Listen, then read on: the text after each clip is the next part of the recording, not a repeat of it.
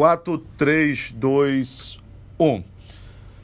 Alô, amigos do Papo de Esporte do Imirante.com. Minha saudação especial para você que está conectado no maior portal de notícias do Maranhão, o Imirante.com. Amigos do esporte, nós tivemos uma classificação heróica do Motoclube de São Luís, o Papão do Norte, na pré-Copa do Nordeste neste ano de 2021. Pré-Copa do Nordeste. Nós falamos de Copa do Nordeste, a fase principal de grupos da temporada 2022 todos os anos acontece a pré-Copa do Nordeste. Essa seletiva que vai maturando a competição, que vai estabelecendo critérios de qualidade técnica e quem avança entra no patamar maior, esse é o termo do momento do futebol, patamar maior, para a fase de grupos. Isso muito em virtude do que esporte, do que os clubes da Bahia, do Ceará, lá atrás, é, se manifestaram em termos de quantitativo da competição, chegou a 16, 20 clubes, para uma diminuição da quantidade e uma elevação da qualidade. O que, de certa forma, eles têm razão. Em algum momento, a Copa do Nordeste ela inchou demais e perdeu muito na sua qualidade técnica com algumas equipes que sequer tinham condição de estar é, junto com o futebol do Maranhão, do, do Ceará, da Bahia, de Pernambuco. E principalmente quando se fala de futebol nordestino, Parece que quem tem a chave ou quer ter a chave do futebol da região, de mandar abrir a porta e dizer com quem vai estar dentro da sala ou quem deve sair, são os clubes de Pernambuco e do estado da Bahia. Ao longo do tempo, quem conhece futebol sabe, eles sempre se sentiram acima, futebolisticamente falando, tecnicamente principalmente, estiveram em muitos momentos acima do futebol do estado do Maranhão. Mas hoje a realidade já não é mesmo a, mesma coisa. Nós temos um decréscimo de produção do futebol pernambucano. Nós já tivemos é, dois, três clubes até do estado de Pernambuco na primeira divisão. Hoje a situação é bem diferente disso. Já tivemos Bahia e Vitória na Série A do Campeonato Brasileiro. Hoje o Vitória está lá embaixo, na zona, inclusive, da degola de rebaixamento da Série B do Campeonato Brasileiro. Então, eles decresceram. Futebol do Maranhão, com o Sampaio Corrêa, é um divisor de águas. E não pelo fato do futebol do estado do Maranhão ter crescido no aspecto organizacional, administrativo, não, nós ainda estamos longe dessa realidade. Mas méritos do próprio time do Sampaio Corrêa, que conseguiu chegar à Série B, caiu, subiu, voltou a cair, subiu de novo e a gente espera que permaneça lá na Série B do Campeonato Brasileiro. Eu estou fazendo esse apanhado e elencando esses fatores todos para dizer que dentro do próprio futebol do Nordeste, há uma certa discriminação a Maranhão e Piauí. Porque no início, né, o Maranhão e o Piauí disputavam competições na CBF na região norte. Tanto é que o Sampaio, vocês se lembram, foi campeão do Norte, o Moto disputou a Copa Norte, o Imperatriz chegou a disputar, o Maranhão Atlético Clube também. Depois, a federação e o próprio vice-presidente da Confederação Brasileira de Futebol, o Fernando Sarney Maranhense conseguiu convencer a CBF de que geograficamente o Maranhão estava é, colocado de forma errada e um erro realmente geopolítico imenso que já estava há muitos anos dessa forma e a CBF a duras penas conseguiu junto à Liga do Nordeste. O esporte se aborreceu e, pelo fato de ter Maranhão e Piauí, olha a discriminação, não quis disputar uma competição e hoje, mais do que nunca, ele entende que esta competição é fundamental. E hoje eles tiveram que é, é, não só engolir a participação do futebol do Maranhão, com o Sampaio, que foi campeão inclusive da Copa do Nordeste né, de 2018, mas pela nossa participação, que é fundamental também, assim como o futebol do estado do Piauí, que não consegue né, chegar no patamar ainda do futebol do Maranhão, eles têm tudo para alcançar isso, mas o futebol ainda é, tem umas dificuldades estruturais imensas, como nós temos aqui. Mas vira e mexe, nós estamos conseguindo estar na Série B com o Sampaio Corrêa, é uma realidade hoje pelo trabalho que o time faz. E nessa pré-Copa do Nordeste, a gente tinha anteriormente apenas uma fase. Este ano, por esses critérios maiores por parte da CBF, da Liga do Nordeste, a competição ela vai afunilando para chegar a uma fase de grupo com mais qualidade técnica. E nesta pré-Copa do Nordeste, este ano foram estabelecidos o maior número de participantes, contudo, são três fases. O Moto, felizmente, já passou por duas fases. E aqui eu quero falar da conquista do moto dessa classificação histórica diante do América de Natal. O América de Natal, que há pouco tempo eliminou o motoclube na Série D do Campeonato Brasileiro. Causou um prejuízo enorme para o time rubro-negro, porque o Moto abandonou o sonho, porque foi retirado dele, pelo time do América, que ganhou o jogo primeiro no mata-mata da Série D do Campeonato Brasileiro, do penúltimo antes da subida, por 1 a 0 na Arena das Dunas, estádio onde o Moto jogou né, essa pré-Copa do Nordeste contra o América. E no jogo de volta, que foi em São Luís, com a presença do torcedor rubro-negro no estádio, o torcedor fez uma festa maravilhosa, foi, atendeu o chamamento da diretoria, dos jogadores, da imprensa, foi ao estádio municipal Nilzinho Santos, dentro da capacidade de público que é permitida em virtude de ainda convivemos com a pandemia da Covid-19. E aí, o Moto acabou perdendo pelo placar de quatro tentos a dois, foi envolvido completamente pelo adversário e até ali 10, 15 minutos o Moto teve com o Márcio Diogo, eu relembro, duas grandes oportunidades para abrir o placar e se ter aberto até 10 minutos do primeiro tempo, a história do jogo, eu não tenho dúvida, seria completamente diferente. Mas o Moto acabou sucumbindo pela qualidade técnica que foi demonstrada pelo time do América. E aí o que, que acontece na vida do Moto? Com a eliminação, a cobrança foi maior, o presidente Natanael abandonou o barco, essa que é a realidade. O moto ficou atolado de dívidas, problemas e muito mais do que isso, sem um rumo para esses jogadores que buscavam ainda disputar a pré-Copa do Nordeste. Assumiu o presidente do Conselho Deliberativo, na vacância do cargo do Conselho Diretor, quem assume é o presidente do Conselho Deliberativo de forma estatutária. O Luiz Carlos assumiu e vem conseguindo, aqui eu faço o registro, Dentro do Conselho do Moto, que são mais de 190 conselheiros, e muitos estavam afastados do clube, e se afastaram do presidente que estava no comando por não concordar, e isso é absolutamente democrático e real, com o modus operandi dele. Mas não deveriam ter se afastado do clube, da instituição Motoclube de São Luís. E esta é uma crítica que eu faço. Você pode até não gostar de quem está na presidência, mas o amor que você tem pelo clube, o sentimento que você tem pelo clube, ele se esvai, ele acaba no momento que você é, não tolera quem está na presidência, no momento em que você não aceita o modus operandi com problemas, com dificuldades que estavam e pela linha até equivocada da gestão anterior, eu acho que isso não é motivo para você abandonar o clube. Mas bem, isso passou porque o presidente saiu, não vinha dando certo, saiu, deixou uma série de dívidas, algumas já existiam, outras pioraram. O Moto tem hoje o Centro de Treinamentos Pereira dos Santos piorado por 300 mil reais, é uma dura realidade. O Moto tem cerca de 150 processos, não só dessa gestão, 20 me parece que são dessa gestão que deixou, do Natanael, mas processos que estão acumulados de uma longa história do Motoclube de São Luís, de desmandos, de problemas administrativos, de uma série de confusões. O moto sempre está envolto a confusões, a problemas do Conselho Deliberativo com o Conselho Diretor, do Conselho Diretor com o Conselho Deliberativo. E nesse momento de afastamento do presidente, é, houve um gesto por parte de alguns conselheiros do moto, eu tenho algumas informações, que se aproximaram do Luiz Carlos para dar um apoio e foram até a sede do Motoclube de São Luís para dar uma ajeitada e algumas coisas é, de maneira superficial ainda, porque falta muito. Conversaram com os jogadores, prometeram uma premiação que será paga agora, pelas informações que eu tenho. É, o Moto tem uma cota de cerca de 70 mil reais e este valor será é, rateado com jogadores e com os funcionários do Motoclube de São Luís, que estão, alguns com dois meses, outros com um mês, alguns já chegando a dois meses de salários atrasados e isso será equacionado pelo Conselho Deliberativo do Moto. Nesse período de 30 dias, é o prazo em que o Moto vai ter, no, a partir do dia 10 de novembro, eleições do Conselho Deliberativo, do Conselho Diretor e do Conselho Fiscal, para que o Moto possa buscar é, percorrer o caminho correto para que o time possa ter dignidade, possa ter uma estrutura que seja mínima financeira, mas uma estrutura que possa honrar os compromissos assumidos com os jogadores, com a comissão técnica e com os funcionários do clube. E muito mais do que isso, fazer com que o torcedor compra esse projeto. Eu acho que o grande desafio que se tem agora no Motoclube de São Luís é fazer com que a torcida do Moto compre o projeto do clube.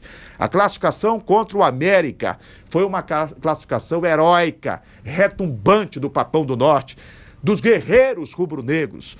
E o Massinho Guerreiro, que voltou ao moto, tem um papel exponencial. Aceitou o desafio, mesmo sabendo que não tem dinheiro, que a situação é complicada. Né? Foi feita uma proposta de premiação. É, a, a diretoria hoje do Moto, com seus conselheiros, conversou com os jogadores, com a comissão técnica. Eles aceitaram e a partida que o Moto fez contra o América foi de total superação. O Moto resistiu no primeiro tempo, o Moto criou pouco no primeiro tempo no jogo na Arena das Dunas, né? nessa quinta-feira. Mas o Moto teve dignidade, teve honra e dentro de campos os jogadores não deixaram a desejar em momento nenhum. Muito pelo contrário, nem deram a perceber que o time está com salários atrasados, o time está numa situação de reestruturação necessária, que vai ter que passar, o time está ainda sem uma estrutura administrativa definida, porque o Conselho Deliberativo assumiu, é provisório, mas o Moto vai ter eleições e a partir daí deve viver um novo patamar, é o que todos nós esperamos. Mas os jogadores do Moto responderam bem no primeiro tempo e no segundo tempo. Mesmo quando o Moto tomou o gol do Luiz Henrique, um dos principais jogadores do time do América, aos 42 minutos o Moto teve força. E foi justamente o Jeff, um dos jogadores é, que mais na partida se dedicou, assim como todo o grupo. Ele mostrou muita garra, muita fibra. O Moto conseguiu né, o empate com o Jeff Silva. Já no apagar das luzes, já no momento final, o Moto demonstrou no finalzinho do jogo que estava ali para buscar o resultado. Empate em tempo normal, 1 a 1 veio as penalidades máximas e o Moto não titubeou. O Moto não tejavessou. O Moto não permitiu ao adversário nenhuma sobrevida, porque o Moto, nas cinco penalidades que teve, o Moto acabou convertendo as cinco. O América perdeu uma penalidade, o Wallace Lima bateu o último pênalti e muito bem, bola no ângulo direito da meta do goleiro do América, sacramentando uma classificação histórica do Motoclube de São Luís, que mesmo com todos os problemas, mesmo enfrentando uma equipe que vai passar por eleições também agora, que não vive também um dos melhores momentos da sua trajetória, mas tem mais estrutura, mas tem uma folha salarial em dia, tem condições estruturais muito melhores do que o Motoclube de São Luís. Jogando no estádio de Copa do Mundo, o Motoclube de São Luís não se intimidou durante o tempo todo da partida e mostrou, como diz o seu hino, com fibra e com garra o que é capaz. Foi sensacional ver o Moto triunfar diante da equipe do América de Natal. Foi esplendoroso ver a força física, o desprendimento dos jogadores, a doação de cada atleta. E aqui louve-se o trabalho do Massinho Guerreiro, que pegou o time numa situação de desmotivação, com o emocional lá embaixo, mas ele conseguiu. Conversando com o grupo, foi muito mais conversa do que a parte tática, porque em 10 dias, em 5 dias, você não consegue dar um padrão uma equipe de futebol. Não, não, não, não é assim não. Mas ele conseguiu mexer com o psicológico do grupo. Jogadores já o conheciam. Ele já conhece o grupo, porque já passou, inclusive, este ano pelo time do Motoclube de São Luís. E ele conseguiu, olhando nos olhos de cada atleta, com seu papo de boleiro, com o bom jogador que sempre foi vestindo a camisa do Motoclube de São Luís, por ter iniciado a sua trajetória como técnico do Moto e vitoriosa, por ter uma relação intrínseca com as cores rubro-negras. Ele aceitou o desafio e com a conversa, é, papo reto, ele e o jogador, é assim que se trata no futebol. Ele conseguiu fazer com que cada atleta jogasse por ele e pelo clube, jogasse pela nação rubro-negra. E o resultado foi exponencial do Papão do Norte contra a representação do América de Natal. Uma classificação das mais importantes desses 30 anos de carreira que eu tenho que o clube conseguiu. Você sabe por quê? Porque não é fácil você, como atleta, você, como trabalhador, é, é, ir para o seu trabalho, render.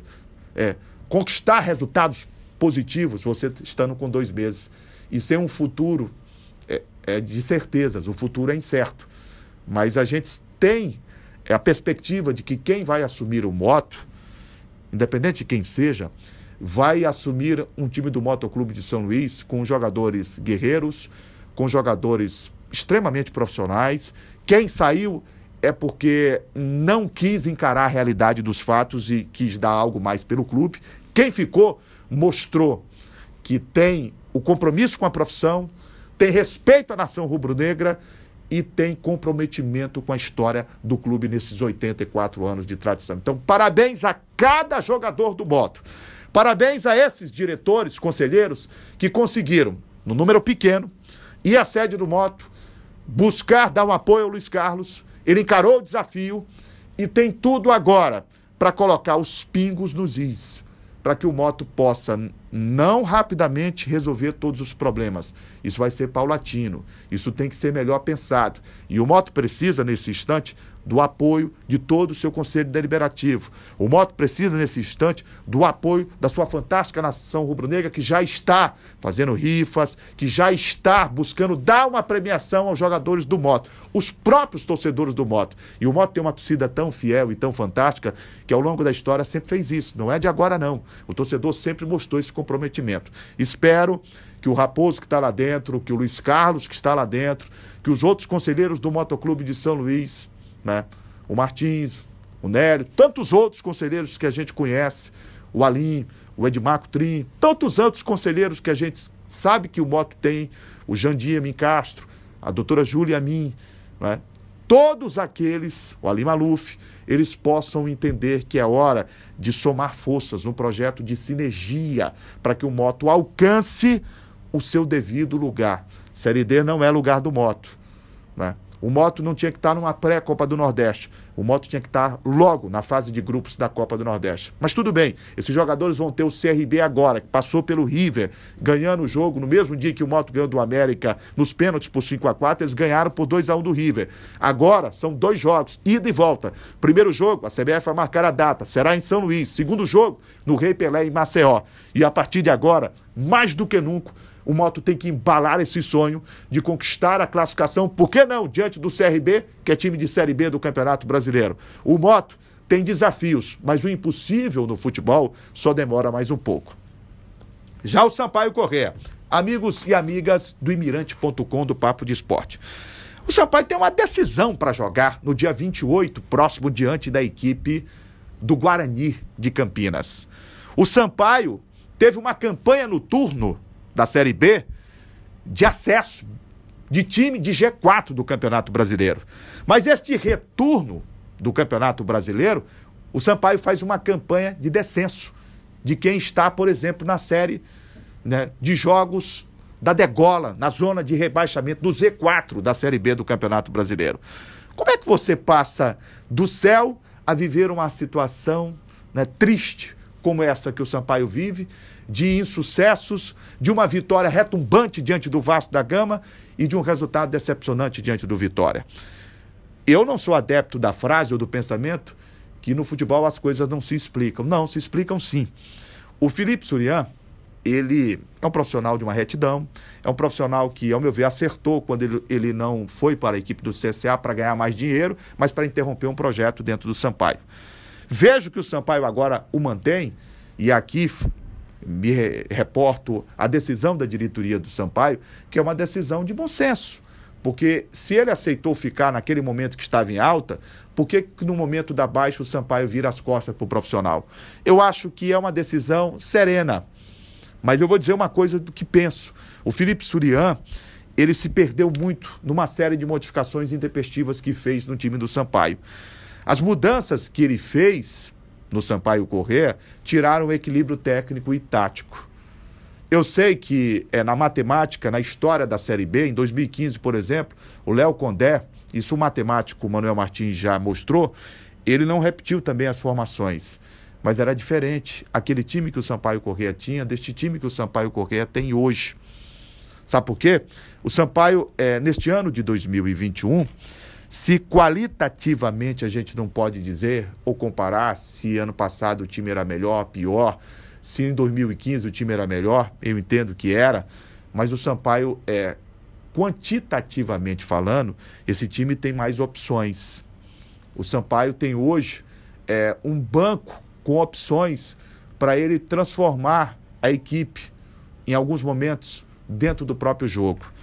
O que eu venho divergindo do Felipe Surian é as mexidas que ele faz constantes na equipe boliviana, algumas sem o equilíbrio necessário para dar à equipe é, pujança, para dar à equipe é, confiança e segurança. O que, que você está falando, Juraci? As mudanças, por exemplo, no gol. O Mota estava vivendo uma grande fase, sai entre o Luiz Daniel, porque ele tem, segundo o Felipe Surião, uma saída é, de bola melhor. Daqui a pouco o Mota volta ao gol. Quer dizer, o próprio atleta ele se sente seguro numa mudança como esta. Ele tem muito medo num jogo de cometer um erro e ir para a reserva. Ninguém gosta de ser reserva, ninguém gosta é, de não estar tá jogando. O atleta de futebol ele quer estar tá jogando todo o tempo. Mas cabe ao técnico, que é o comandante da equipe, ele é, buscar essa regularidade do time, ele buscar essa segurança para o elenco e esse emocional também na equipe boliviana. Você tira um pouco dessa segurança quando você faz uma série de modificações. E no gol, essas modificações processadas pelo Felipe Surian, elas não tinham nenhuma procedência. Porque eu não vi nenhuma falha tão gritante, grotesca do Mota que significasse é, a sua mudança da titularidade pela reserva. O Luiz Daniel, quando perdeu a reserva, a titularidade foi para a reserva para o Mota, também não era hora de mexer. O torcedor anda insatisfeito agora e pediu a cabeça, a saída do, te, do, do, do, goleiro Luiz Daniel, porque ele falhou na partida passada. Coisa que eu não concordo também. Então cabe ao treinador passar essa segurança ao grupo. É, muitas vezes o que você ouve nas redes sociais, a própria crítica que nós fazemos da imprensa, é preciso que isso seja melhor absorvido pelo profissional. E esse, isso, ao longo desse período do Felipe Surian, a gente observa que ele tem uma série de inseguranças no comando do Sampaio. O que está demonstrado em algumas falas de alguns jogadores, como Ferreira, por exemplo, é, quando ele tirou o Ferreira de titular da equipe, ele não disse à imprensa, não disse à, à torcida, não comunicou que o jogador estava com CK alto. Poxa, ele não tem que comunicar isso tem, sim. É preciso dar resposta. Quando você dirige um time de massa e a torcida cobra, a imprensa cobra, a diretoria sabe o que está acontecendo porque está lá dentro. Mas hoje, por esse mecanismo de cobertura que é muito cesseada hoje para a imprensa, é muito complicada, você não tem o acesso que você tinha cinco anos atrás. Hoje é difícil. Hoje o clube escolhe um, dois jogadores. Hoje você não tem livre-arbítrio para chegar lá e conversar com o jogador que você quer. O repórter não tem. Hoje começa um treinamento, o técnico vai lá e fecha o treinamento. Você não pode mais estar observando o treinamento. E tudo isso atrapalha a cobertura diária da imprensa. Mas nós temos fontes. E essas fontes é, nos passam informações dentro do próprio elenco de profissionais do Sampaio que alguns jogadores estavam insatisfeitos. Quer ver um? Gui Campana, por exemplo.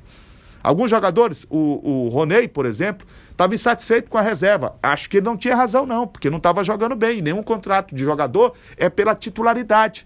Nenhum contrato diz que você vai ter que ser titular. O Felipe Surian acertou.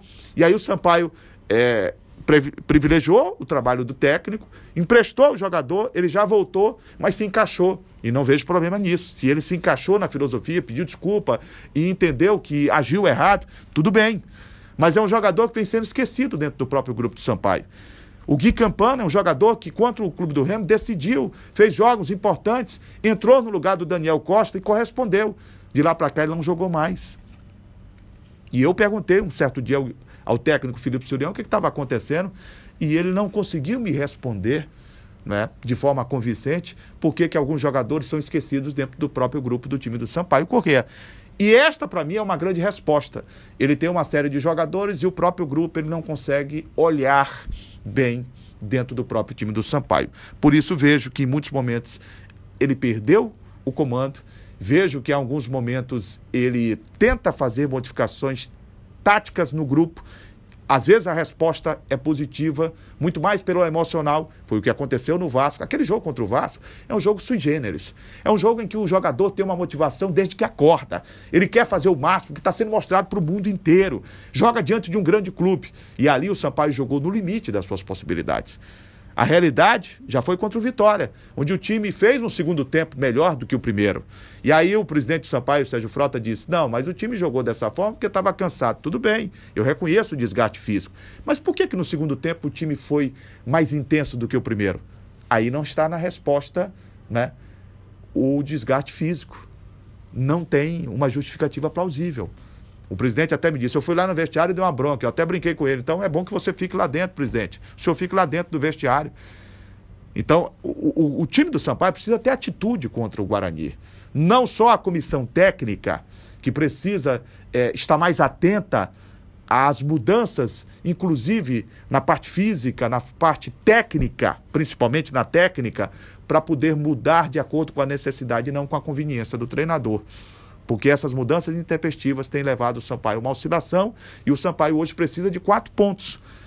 Não acredito que o Sampaio vai cair, sinceramente. Se isso acontecer, para mim vai ser um desastre. Para o torcedor boliviano, muito mais ainda. Não acredito nessa possibilidade, apesar dela existir. Quatro pontos em sete jogos que o Sampaio vai ter, 21 pontos, o Sampaio busca. Quatro pontos de 21 pontos. Será que o time não consegue dar um estalo e voltar a jogar como jogou no primeiro turno do campeonato? Claro que sim, tem condição de fazer isso. E para mim, tudo isso perpassa a partir de uma partida contra o Guarani, onde o Sampaio tem que entender que é um jogo de final de Copa do Mundo e tem que ganhar o Guarani. Porque com três pontos a mais na classificação, o Sampaio ficará muito à vontade para conquistar mais um. Os matemáticos falam isso, que 44 pontos é o suficiente para se manter na Série B. E aí, o Sampaio já tem que começar um projeto a partir da conquista desse objetivo para o ano de 2022. Agora, porque está na hora do futebol do estado do Maranhão, é, mesmo estando numa situação hoje bem menor do que outros clubes, como o CSA, como o Goiás, como Curitiba, como o próprio Botafogo, como o Vasco da Gama, enfim, como o CRB. Mas está na hora de a gente começar a pensar um pouco maior do que as nossas pretensões atuais. A gente precisa sair desse escárnio, de, desse sentimento de que nós somos vira-lata e, e, nunca dá para chegar lá na frente. Eu, eu entendo que sou pequeno, mas eu posso pensar grande. A gente pode é, é, não ter nada nesse momento, mas a gente pode ter um pensamento nobre e conquistar algo de muito mais importante lá na frente. Era esse o destaque desse segundo episódio do Papo de Esporte aqui no Imirante.com. Obrigado pelo carinho da sua audiência e participe sempre com a gente aqui no Imirante. Um grande abraço e até a próxima. Olá, amigos do Papo de Esporte do Imirante.com. Que bom estar com vocês aqui no maior portal de notícias do Maranhão. Eu começo falando de Campeonato Maranhense da Série B. A Série B muito complicada no seu final, em virtude da alteração nas inscrições dos atletas, alteração de datas no que diz respeito à fase semifinal, onde o Maranhão enfrentou o Cordino, Cordino e Maranhão, e Tuntum e Timon jogaram. Você sabe que a federação adiou por mais uma semana o início, em adiando o início das semifinais, automaticamente prorrogou as inscrições do Campeonato Maranhense de Futebol, da segunda divisão. Por quê? O item do regulamento do artigo 4 era bem claro. Quando você é, coloca a partida alterada de uma semifinal, automaticamente a inscrição vai até o último dia útil antes da partida. E aí o que, que aconteceu? A equipe do Cordino contratou, o Tuntum contratou, Timon e Maranhão Atlético Clube não contrataram. O Maranhão ainda foi à Justiça, tem um mandado de garantia impetrado junto ao Tribunal de Justiça Desportiva, mas até agora não houve absolutamente nenhuma decisão sobre este fato. O certo é que o Maranhão reclama, não aceita, é, continua é, defendendo a sua tese de que não autorizou a alteração de datas. A federação diz que teve o aceite do Maranhão e de todas as equipes e o certo é que esse imbróglio ficou para a Justiça Desportiva, mas dentro de campo a equipe do Cordino já é a campeã maranhense da Série B. Falando de futebol, que é o que mais nos interessa, isso é mais um problema do futebol do estado do Maranhão. Todos os anos a gente tem na primeira divisão, na Série A, na segunda Série B, esse tipo de confusão, esse tipo de polêmica que é muito desnecessária se as coisas fossem conduzidas de maneira transparente, né, de maneira mais técnica e profissional. É isso que a gente sempre cobra da Federação Maranhense de Futebol e dos clubes que integram, seja a Série A, seja a Série B do futebol do Maranhão. Não há mais espaço em pleno século XXI para o amadorismo. Nenhum documento, para que vocês tenham ideia, foi assinado. Foram apenas trocadas mensagens por WhatsApp. E aí, elas são provas admitidas para a justiça? Sim. Mas tecnicamente e profissionalmente falando, Uma reunião deveria ter sido convocada pelo Departamento de Competições da Federação, pelo vice de futebol da Federação, pelo presidente da Federação Maranhense de Futebol. E nesta reunião, que poderia ser por videoconferência, em época de pandemia, se faz muitas reuniões por videoconferência, reuniões online. A federação até já fez muitas. E por que não fez dessa vez? Não sei.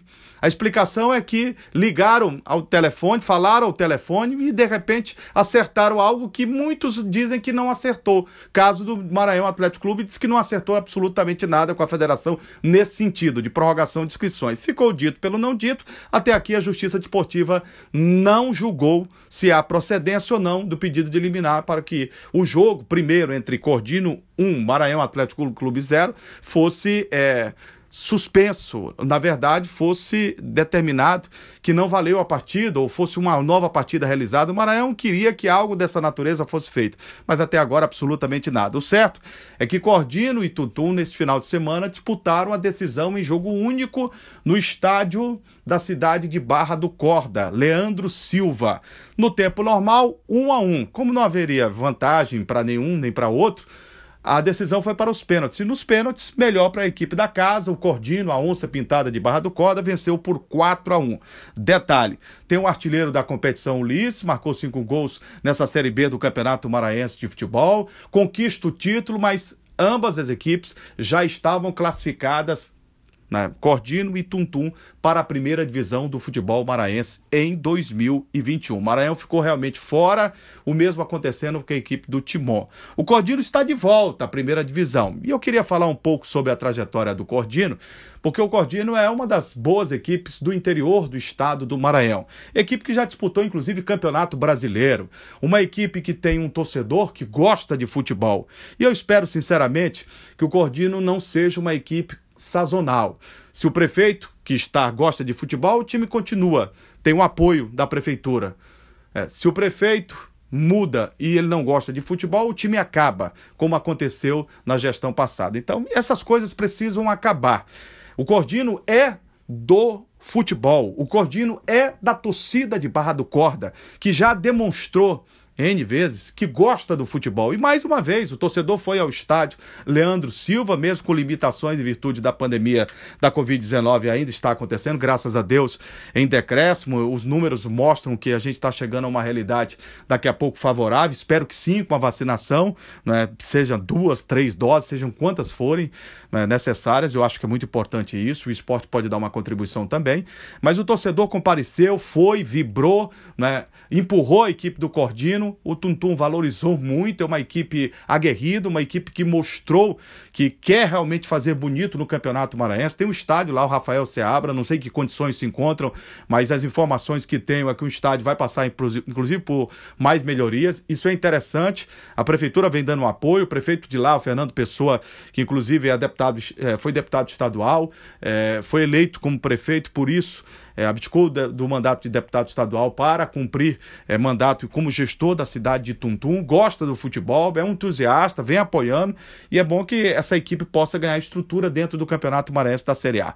O Cordino já é uma realidade, é uma equipe acostumada a disputar Campeonato Maranhense, caiu no ano passado, está de volta para a temporada de 2022, sem sombra de dúvidas, é uma grande novidade para o futebol maranhense em 2022 e a gente espera que realmente a equipe possa acrescentar muito ao futebol do maranhense na próxima temporada, ao futebol maranhense. Espero também que o prefeito da cidade, Rigo Teles, possa entender o gramado está em péssimas condições do estádio Leandro Silva.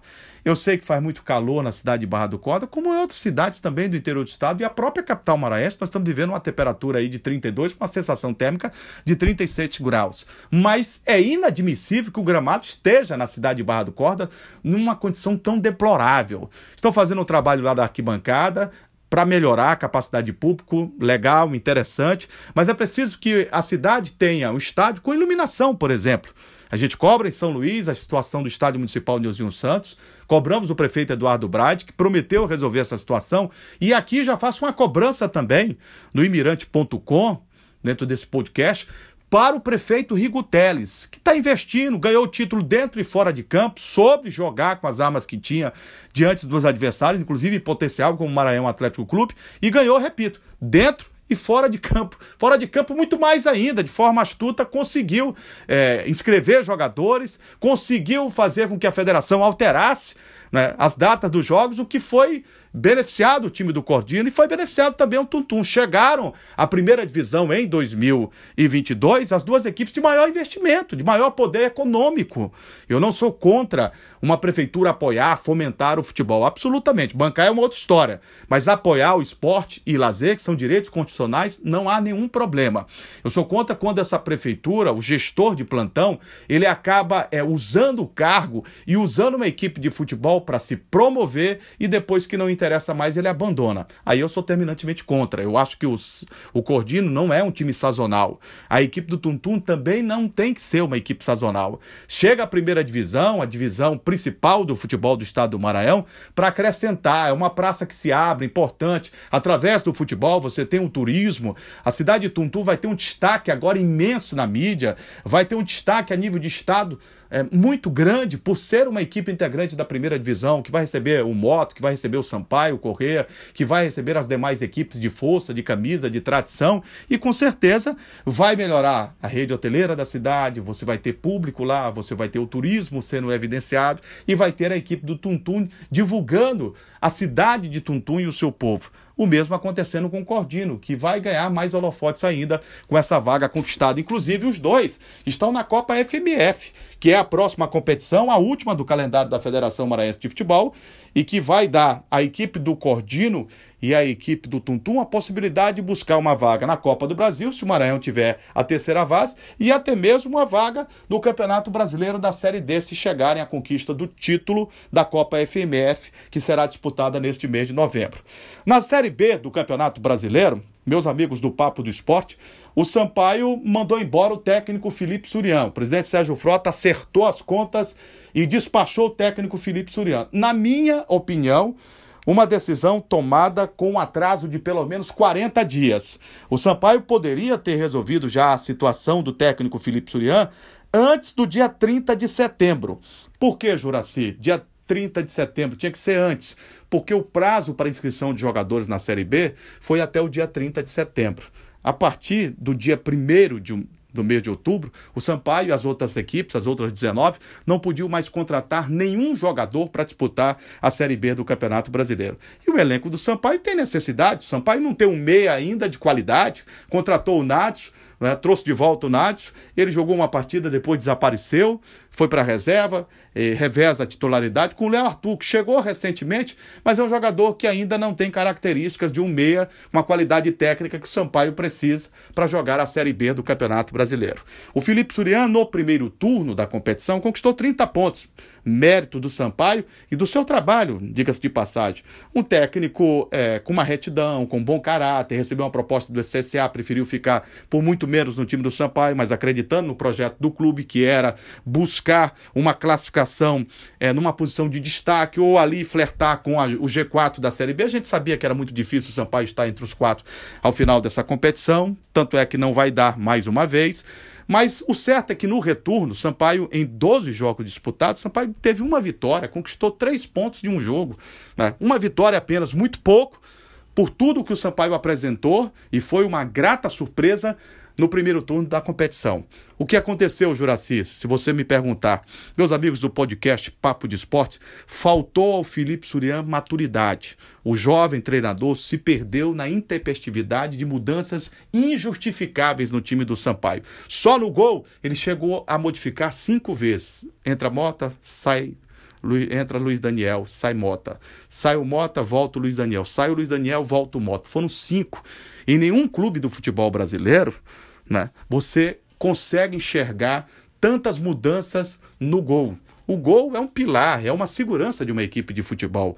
É pelo goleiro que você começa a formação de um grande time. E o Sampaio tem bons goleiros, o Mota e o Luiz Daniel.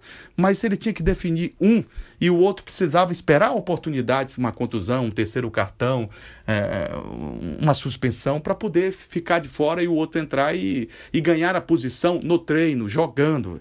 E ele não fez isso. Quer dizer, a meritocracia ela foi deixada de lado pelo treinador Felipe Surian, que parecia ter convicções e que na verdade não se mostraram como convicções, e sim como mudanças extemporâneas, mudanças intempestivas que só trouxeram ao Sampaio desequilíbrio técnico e tático. E isso nós estamos vendo no segundo turno da competição. Hoje muitas equipes não têm mais o respeito de chegar aqui em São Luís, no Castelão, para enfrentar o time do Sampaio Corrêa. Eles vêm de forma aberta, propositiva ou reativa para buscar os três pontos, porque sentem que o Sampaio já não tem a força de outrora. Com tudo isso, ele, o presidente Sérgio Frota pecou, na minha singela opinião, porque há 40 dias ele poderia ter tomado uma atitude. O João Brigatti, que chegou agora, se está há 40 dias aqui, ele já tinha empregado uma configuração tática no time. Ele é um técnico linha dura. Alguns jogadores seriam afastados do grupo porque não querem mais nada. Luiz Augusto, por exemplo, é um deles. Né?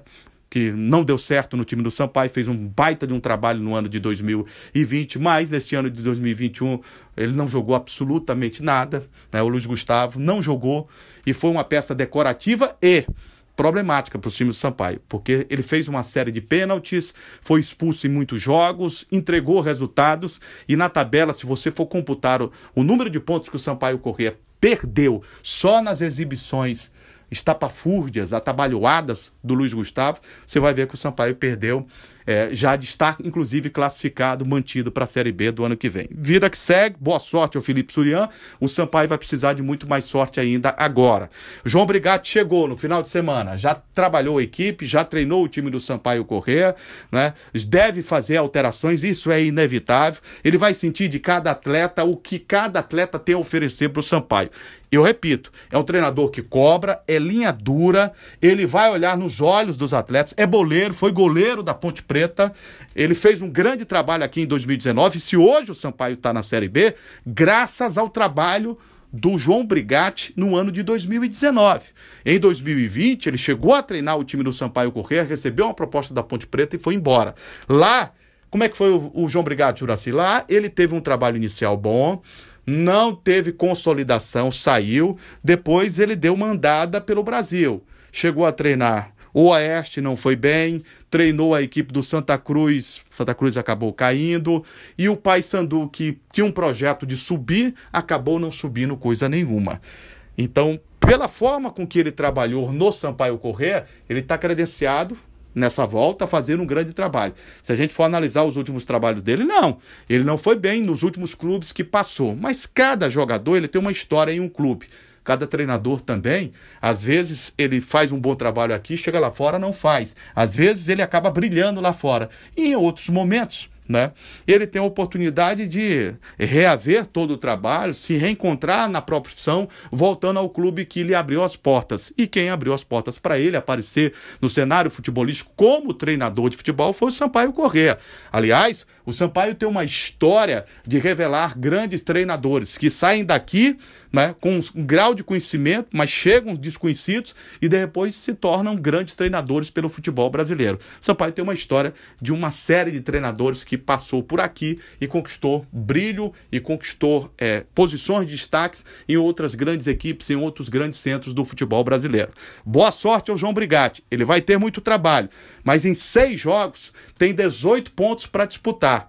Nesses 18 pontos, o Sampaio precisa de quatro. É possível? Claro que é. O Sampaio está numa situação desesperadora? Não. Porém, o alerta está ligado, o amarelo, numa intensidade forte e de forma intermitente. O que isso quer dizer?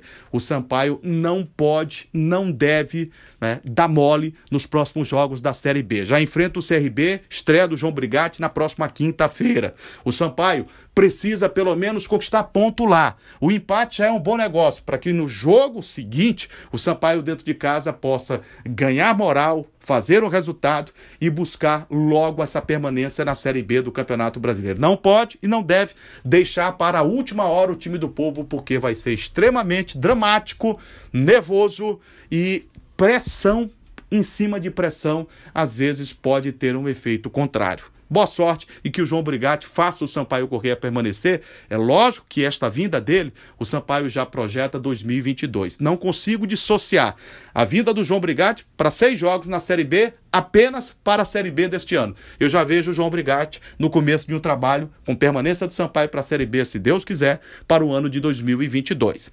No Motoclube, o Papão do Norte obteve uma vitória maiúscula diante da representação do CRB.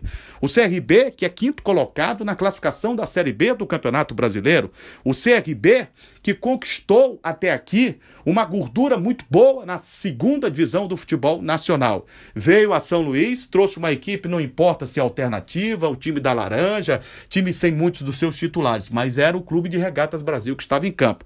E o Moto o Moto esteve de forma aguerrida em campo. O Moto jogou com a determinação que jogara com todos os problemas diante do Retrô e passou. Diante do América em Natal e passou.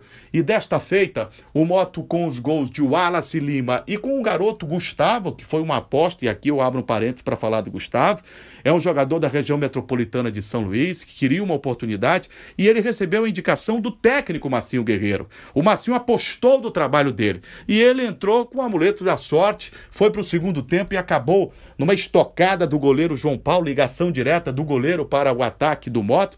O Gustavo ganhou da defesa da equipe né, adversária do time alagoano, o CRB, entrou na grande área e fuzilou para marcar o gol no finalzinho do jogo, que tem um, um gosto maravilhoso para o torcedor rubro-negro, pouco mais de 800 torcedores, mesmo com a greve que estava deflagrada de ônibus há 12 dias. O Moto foi né, e conquistou o apoio do seu torcedor no estádio Nilzinho Santos, vencendo por dois tentos a um. O jogo de volta acontece dia 16? Talvez. Por que, Juraci? Talvez. Porque o CRB tem jogo para cumprir pela Série B do Campeonato Brasileiro é, justamente no dia 15. Se a CBF não mudar o jogo do dia 15, vai mudar o jogo do dia 16. E aí o Moto pode ser que espere mais uma semana para jogar diante da representação do CRB. Não tem problema, porque neste tempo todo o Moto vai usar para preparar melhor o seu time, para ajustar o Massinho Guerreiro mais o sistema defensivo do time do Moto.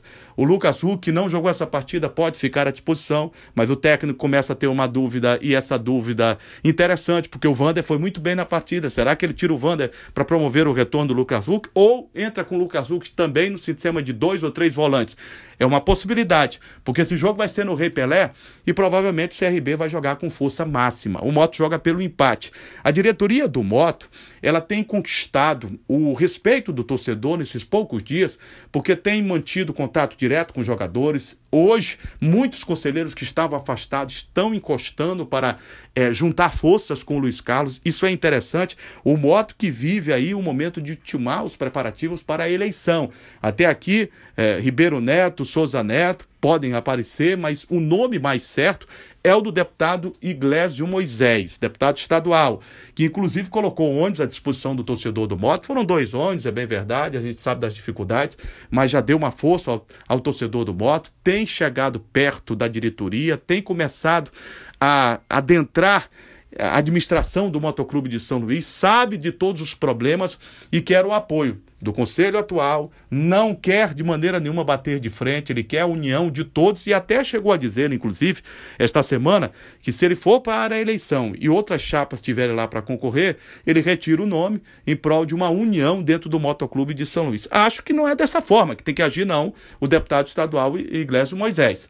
Ele coloca o seu nome, tem convicção do que quer fazer, tem uma plataforma de governo para o moto, quer sanear o moto, quer ajudar a resolver os problemas do moto, quer dar ao moto visibilidade visibilidade, é, credibilidade, que hoje está totalmente é, arrasada a credibilidade do moto. O moto deve a duas pessoas, Deus e o mundo, essa que é a grande realidade, triste, lamentável, tem a sede penhorada em 300 mil reais, é um grande absurdo. Então é claro que ele tem condição de dar essa credibilidade, tem condição de abrir as portas de um poder público, da iniciativa privada, para fazer com que o Moto se torne uma equipe patrocinada e mais do que isso, resgatar o sentimento de pertencimento junto à nação rubro-negra. O torcedor do Moto precisa entender que o Moto é uma nação e esta nação tem que participar melhor da vida do clube. Se for assim, o Moto vai voltar a ser forte. A Série D não é um lugar que o Moto possa estar habitando por muito tempo. Não deveria. O Moto é um time grande, o Moto é um time de uma massa, de uma torcida aguerrida, que gosta do futebol, que participa e que quer ver o Moto em um lugar de destaque, numa Série C, a curto prazo, a longo, médio prazo, numa Série B e quem sabe sonhar, por que não? Não custa nada numa Série A de Campeonato Brasileiro, mas com organização e uma estruturação administrativa e financeira do clube. Esta vaga para a fase de grupos da Copa do Nordeste, a Lampions League, em 2022 é fundamental, porque ajuda o clube a ter já uma receita para o primeiro semestre do ano de 2022, que é complicado. O Campeonato Maranhense é uma competição importante, tem vaga na Copa do Brasil, dá, com certeza. Campeonato Brasileiro da Série D também, mas ao mesmo tempo é uma competição muito deficitária. O Moto vai precisar de recursos financeiros para chegar e fazer uma boa competição também na temporada de 2022. Dá para apostar no Moto. O adversário é difícil, é um adversário complicado.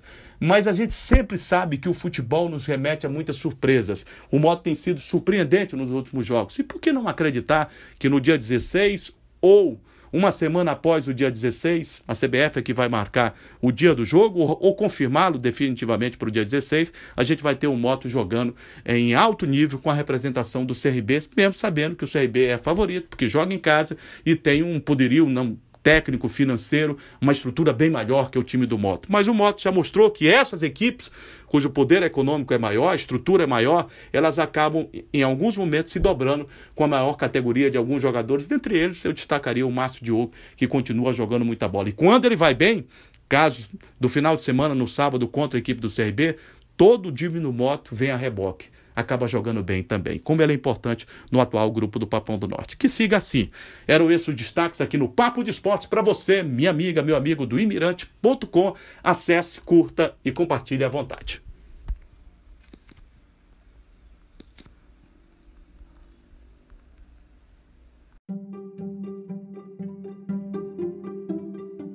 Quatro, três, dois, um. Olá, amigos do Papo de Esporte. Que bom tê-lo aqui no Imirante.com, maior portal de notícias do Maranhão. E nós vamos começar hoje conversando com você e falando sobre o Sampaio Correa. A Bolívia querida que conquistou uma vitória importantíssima diante do Brasil de Pelotas pelo placar de dois tentos a um e chegou finalmente a romper a barreira dos insucessos, quatro consecutivos e uma série de quatro jogos sem conseguir fazer com que o seu torcedor conhecesse os louros da vitória. Foram quatro jogos em que o Sampaio decepcionou na sequência de uma fase muito ruim dentro do retorno do Campeonato Brasileiro da Série B. Se o primeiro turno fez com que o Sampaio despertasse o interesse por parte do torcedor e a crença fosse maior de que a equipe do Sampaio Correia estaria no G4, fez parte dele, poderia permanecer para um acesso da Série A, quando o Sampaio obteve 30 pontos numa bela campanha no primeiro turno da competição, o retorno já foi de decepção. O Sampaio é, tem uma campanha tão pífia no retorno que é uma pontuação de time rebaixado, pior até aqui desse retorno da Série B do Campeonato Brasileiro de Futebol. Noturno, Sampaio vinha numa draga também, olha que coincidência ruim, diante da representação do Brasil de Pelotas, venceu por 2 a 1 lá, gol de Jean Silva e Ciel, e a partir daquele instante, o Sampaio partiu célere as boas vitórias, jogos interessantes, a época comandado pelo Felipe Surian, fazendo com que toda a torcida boliviana e nós da imprensa pudéssemos sonhar com, quem sabe, uma tentativa de acesso mais forte, robusta do time do Sampaio Correa.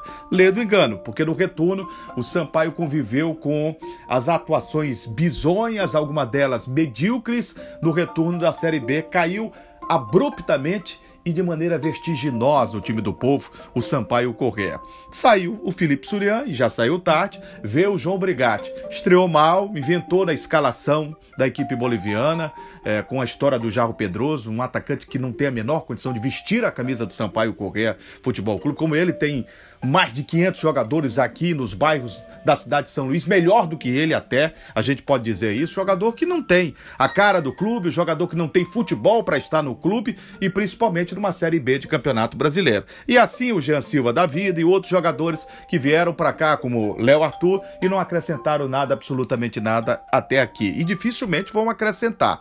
Aí o Sampaio enfrenta outra vez o Brasil de Pelotas. O Sampaio encontrou muitas dificuldades. O jogo teve contorno de dramaticidade. O Sampaio teve sempre melhor do que o Brasil de Pelotas, e era para isso mesmo, a obrigação do Sampaio era vencer um adversário que já chegou rebaixado com 23 pontos, não se esperava outra coisa que não fosse a vitória. Mas ela saiu de uma maneira é, terrível, porque o torcedor sofreu bastante até os 46 minutos do segundo tempo, quando veio o, o gol salvador de um maranhense, de Araiós, preterido dentro do grupo do Sampaio Correia pelo técnico Felipe Surian, e que o João Brigatti acreditou, apostou na entrada dele no Sampaio Correia, já no jogo contra o CRB, ele não complicou, foi bem. E na partida contra o Brasil de Pelotas, ele fez o gol da vitória. Com isso, o Sampaio é, respirou, ufa, respirou aliviado. 43 pontos pelas contas matemáticas. O Tristão Garcia, por exemplo, mineiro, da Universidade Federal de Minas Gerais, e que sempre faz é, esses planejamentos matemáticos em relação à Série A e Série B do Campeonato Brasileiro. Para ele, 44 pontos. Para alguns matemáticos mais tradicionais, 45 continua sendo um número mágico. Eu diria que matemática à parte, respeitando, é claro, esse trabalho estatístico e matemático, o Sampaio precisa de mais uma vitória para não depender de nenhum cálculo a não ser a sua técnica e o bom futebol com o resultado prático, pragmático para chegar à Série B do ano que vem é, em uma situação de um planejamento melhor, em, em, situação de rever completamente o que aconteceu neste ano e corrigir os erros para a próxima temporada, se mantendo na segunda mais importante competição de divisão no futebol brasileiro, que é a Série B, que é o grande diferencial, e aqui eu falo a você do Papo de Esporte do Imirante.com, que é justamente a Série B do Campeonato Brasileiro, que é o divisor de águas para o futebol do Maranhão. Essa competição, a Série B, que este ano é a mais concorrida, a mais difícil tecnicamente. Você tem um Cruzeiro que não vai subir, você tem o Vasco aí que tem números matemáticos, mas eu diria remotos até na matemática e na prática dificílimos de, demais de alcançar um acesso. Para mim, o Vasco da Gama tem que se preparar para o ano que vem. Você vê a, a Ponte Preta, a situação em que se encontra, um time que já foi campeão brasileiro, um time que já, já mostrou é, é, grandes resultados, quer dizer, já bateu na trave em muitas outras oportunidades. Você vê o Guarani, que né, esse sim conquistou o tipo de campeão brasileiro, é, lutando ainda desesperadamente, mas a matemática não é muito favorável. E aí você vê o quanto é importante a estrutura, a, a capacidade de investimento correto, as condições de trabalho melhor e as contratações corretas. O Botafogo é, teve a oportunidade de contratar o Edson Moreira quando queria o Lisca, e olha só como Deus escreve certo por linhas tortas. Acabou levando o Edson Moreira ao invés do Lisca, que relaxou o Botafogo pela questão financeira, foi para o Vasco, não deu certo, e o Ederson Moreira hoje é responsável pela melhor campanha da Série B do Campeonato Brasileiro, uma reviravolta muito grande no time do Botafogo, de futebol regatas, e hoje o Botafogo lidera e já está com o pé na Série A do Campeonato Brasileiro. Você vê a campanha do Curitiba, uma bela campanha por sinal, o Goiás querendo chegar, o CRB querendo chegar, né, e muitas outras equipes ali paquerando com o G4 da Série B do Campeonato Brasileiro. Para nós, o mais importante, primeiro passo, é permanecer. O Sampaio é que em nenhum momento nos deu essa opção pelo desespero, mas o Sampaio estava numa situação preocupante a dois pontos. E a partir de agora, o Sampaio precisa de poucos pontos ou um ponto apenas, se preferirem, para permanecer na Série B. Joga nesta quinta-feira contra o Vila Nova. E no segundo tempo da partida me chamou a atenção isso aqui e eu gostaria de conversar com vocês no Papo de Esporte. O técnico João Brigatti, ele adotou uma outra sistemática de jogo para ganhar a equipe do Brasil de Pelotas aqui no Estádio Castelão. O Sampaio vinha jogando com o Felipe Surian em dois esquemas no 4-4-2, né, com apenas um meia e três volantes, com dois atacantes lá na frente. Ou no 4-3-3, né, com dois volantes e um meia e mais três atacantes. O técnico João Brigatti, ele é adepto do sistema 4-2-3-1, né? E agora, quanto o Brasil de Pelotas, ele adotou uma outra sistemática e eu confesso que gostei. 3-4-3, ou seja, três zagueiros. Ele jogou com Alan Godoy no segundo tempo, quando ele fez as alterações. É, Nilson Júnior pelo lado esquerdo, fazendo a, a de ala, de lateral esquerdo. o jogador Éder Lima. No meio campo, ele botou o garoto Maurício de Araiós, que fez o gol da vitória, o herói da vitória tricolor, um gol que pode ser um gol de 8 milhões de reais. É, ele tem a opção do Betinho ou Bará, eu jogaria com Betinho, é, Ferreira como segundo volante, pelo lado esquerdo, no meio campo, armando o Eloy. São os quatro do meio campo. Vou repetir: Maurício na ala direita, Betinho, Ferreira e para a criação pelo lado esquerdo, o Eloy. Lá na frente, né? Pimentinha, o Ciel e o Jackson, eu colocaria dois papéis e o que primeiro eu escalaria, porque um né, é a mesma coisa do outro, os dois não vêm jogando, se precisa de um centroavante. Vamos ver se o Ciel pode despertar. E pelo lado esquerdo insistiria com o Roney, que já fez um gol. Isso pode ter dado uma motivada nele, pode mudar, né? Quem sabe o elan do próprio atleta e ele possa ser mais útil ao time do Sampaio, embora não esteja bem na temporada de 2021, depois de tanto que fez, inclusive, com o Sampaio Correia ao comando do técnico João Brigatti. Era esta a escalação que eu colocaria em campo agora, quinta-feira, para ganhar o time do Vila Nova aqui. Vou repetir a torcida boliviana que nos acompanha no podcast. Papo de Esporte. Goleiro Luiz Daniel, colocaria três zagueiros para o jogo contra o Vila Nova. Esquema que ele terminou o jogo contra a equipe do Brasil de Pelotas e venceu por 2 a 1 é, Alan Godoy, é, Nilson Júnior, pelo lado esquerdo, o Éder Lima. No meio campo, a linha de quatro, pela ala direita, o Maurício, os dois volantes seriam Betinho e o Ferreira, e pelo lado esquerdo, o homem da criação, porque também marca, faz boa compactação no meio campo, o Eloy. E lá na frente, três atacantes, Pimentinha, que é a válvula de escape, é o principal atacante dessa Série B pela direita, para mim a seleção, inclusive, da Série B do Campeonato Brasileiro. Anote o que eu estou dizendo, não vi nenhum jogador com a capacidade técnica, olha que ele não joga toda a partida, e olha que ele dá migué de vez em quando, mas ainda é o principal atacante do Sampaio Correia Futebol Clube, sem sombra de dúvidas, e o melhor pela direita da Série B do Campeonato Brasileiro este ano. Pimentinha, Ciel centralizado pelo lado esquerdo, Rony. Era esse o time que escalaria. Eu acho que o João Brigatti pode apostar no esquema que ele terminou o jogo contra o Brasil de Pelotas para vencer o Vila Nova e confirmar de vez a permanência do Sampaio Correia na Série B, o que será um título já. O Sampaio permanecer numa competição tão difícil, com todos os erros que o Sampaio teve no retorno, principalmente cometidos na Série B do Campeonato Nacional neste ano. No Motoclube, o Motos vive a expectativa da eleição do clube nesta quarta-feira. Dois candidatos, duas chapas, a do vereador Ribeiro Neto e a do deputado estadual Doutor Iglesio. Os dois vão concorrer. Acho salutar. Há muito tempo o Moto não tem uma concorrência tão acirrada como esta para a eleição. Espero que o melhor vença. O melhor para o moto. Não é o melhor para alguns conselheiros, é o melhor para o moto, para a grande nação rubro-negra. O moto tem desafios pela frente. Quais são os desafios, Juraci? É só o financeiro? Não. O moto tem um desafio de reestruturação administrativa que perpassa pelo lado financeiro também. Não adianta você apenas gastar no clube e não fazer o investimento correto. Há uma diferença entre gasto e investimento. Gasto é aquele que você usa o dinheiro e ele sai pelo ralo. Investimento é aquele que você usa o dinheiro e ele estrutura o clube. O Moto precisa de uma reestruturação administrativa, financeira e principalmente técnica também. Por quê? O Moto precisa dar mais valor à sua base. Os clubes do futebol do Maranhão deixaram de observar o produto interno maranhense abriram mão dele para contratar uma série de jogadores e alguns pernas de pau que nós estamos vendo nessa temporada de 2021 no Sampaio, no Moto, no Maranhão, vi no Imperatriz, vi em outras equipes também do nosso futebol. É preciso valorizar o produto interno maranhense. Se ele serve para a Bélgica, para a Tunísia, para a França, se ele serve para o Equador, se ele serve para a Argentina, se serve para a Itália, Espanha, China e Japão, por que, que não serve para Sampaio, Moto, Maranhão e Imperatriz? É uma miopia que os nossos dirigentes vivem todos os anos. É preciso investir Dá um pouco mais de trabalho? Dá, porque você precisa colocar olheiros. Nós temos 217 municípios do Maranhão e em todos eles nós temos valores, pedras brutas que precisam ser lapidadas, que com certeza virarão joias. Eu acho que é o primeiro passo. O moto tem um outro passo importante.